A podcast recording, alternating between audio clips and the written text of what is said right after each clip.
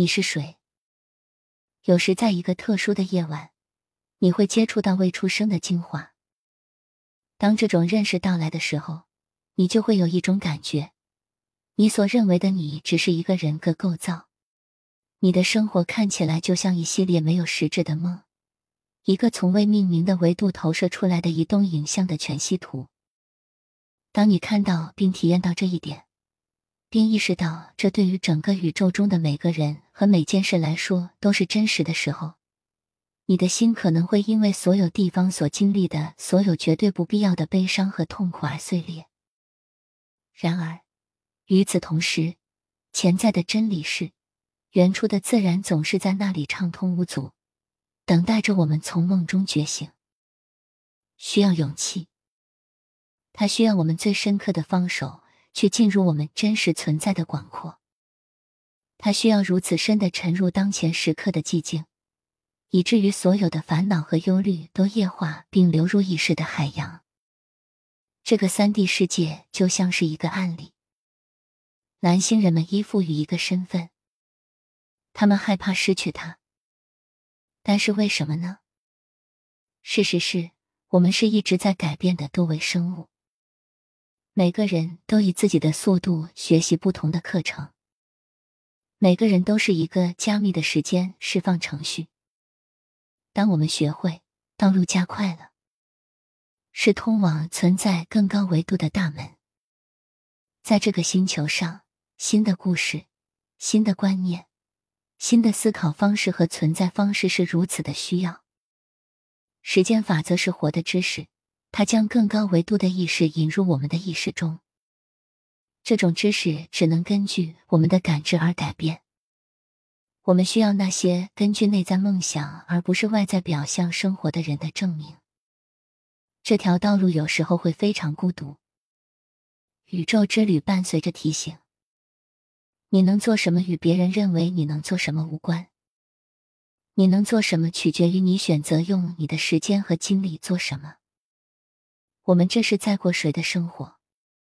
我们是否过着一种心灵的生活？相信我们的直觉来指引我们。我们是在追随我们的快乐和激情吗？还是我们过着社会或家庭等注定要过的生活？媒体上有很多关于心理健康的讨论。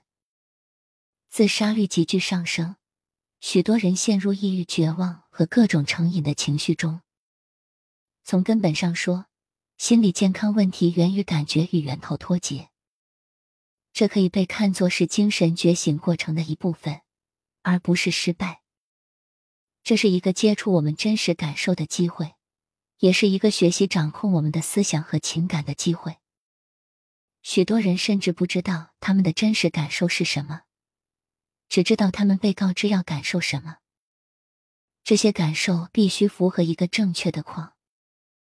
基于社会，包括朋友或家人分配给我们的角色来操作我们的生活，可能会在精神和情感上耗尽精力。我们生活在一个日益增长的蜂群思维的社会，在那里，一致性和不真实性是值得庆祝的。那些胆敢在群体之外有想法的人，充其量会受到怀疑。任何敢于质疑这种灌输的人，通常都得不到善意的回应。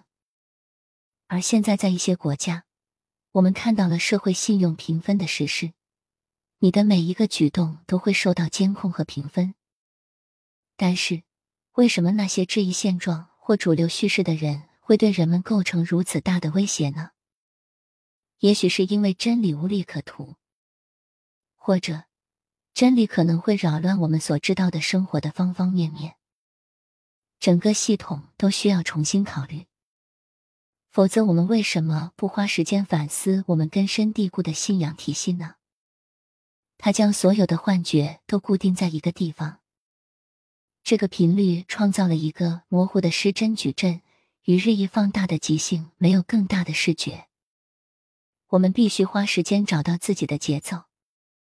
在我们的社会中，勇气的对立面不是懦弱，而是从众。罗洛梅。所有的世界问题只能在一个新的意识中解决。